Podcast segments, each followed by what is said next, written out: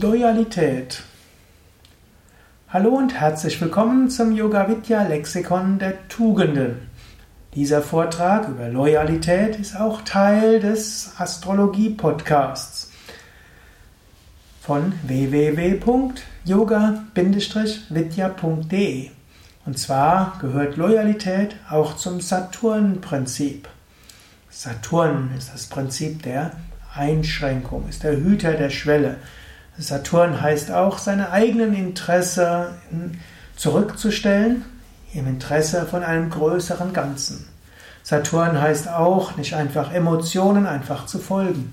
Saturn heißt auch, sich einzuschränken, zum Wohl für eine größere Sache. Nicht umsonst gilt Saturn sowohl in der indischen wie auch in der griechischen Astrologie als der Hüter der Schwelle.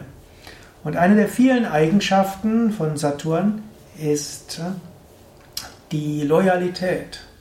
Eine weitere wäre die Integrität. Und das heißt auch, die Loyalität hat auch Grenzen. Loyal zu sein geht insoweit, es der Ethik entspricht.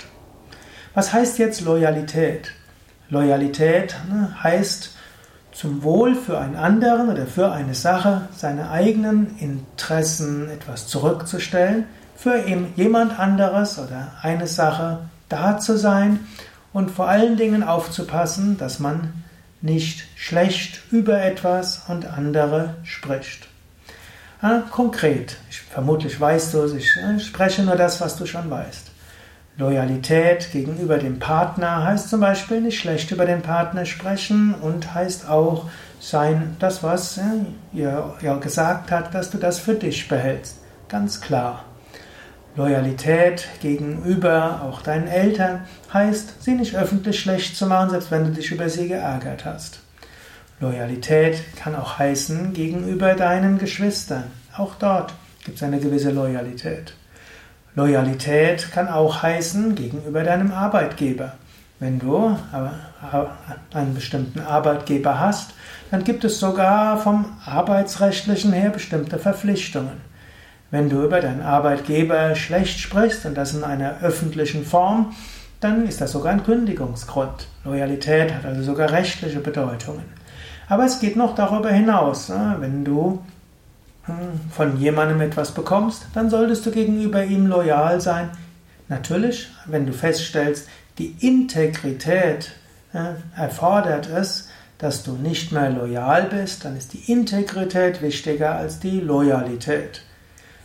Oder angenommen, du bist Parteimitglied, dann wird auch angenommen, dass du für das Wohl der Partei da bist.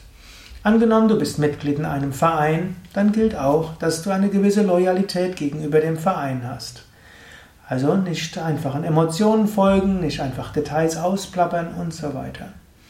Loyalität ist also auf dem spirituellen Weg auch wichtig. Es ist auch ein Aspekt der Selbstbeherrschung. Es ist auch etwas, was zwischenmenschliches Miteinander gut ermöglicht. Loyalität ist auch etwas, was auch im spirituellen Kontext wichtig ist. Wenn du Teil einer spirituellen Gemeinschaft bist, dann heißt auch das, eine gewisse Loyalität zu haben. Und auch das kann bedeuten, nicht schlecht zu sprechen, Geheimnisse nicht auszuplaudern und so weiter. Aber auch hier gilt wiederum, Loyalität hat die Grenzen, wo es zur Integrität und zur Ethik geht.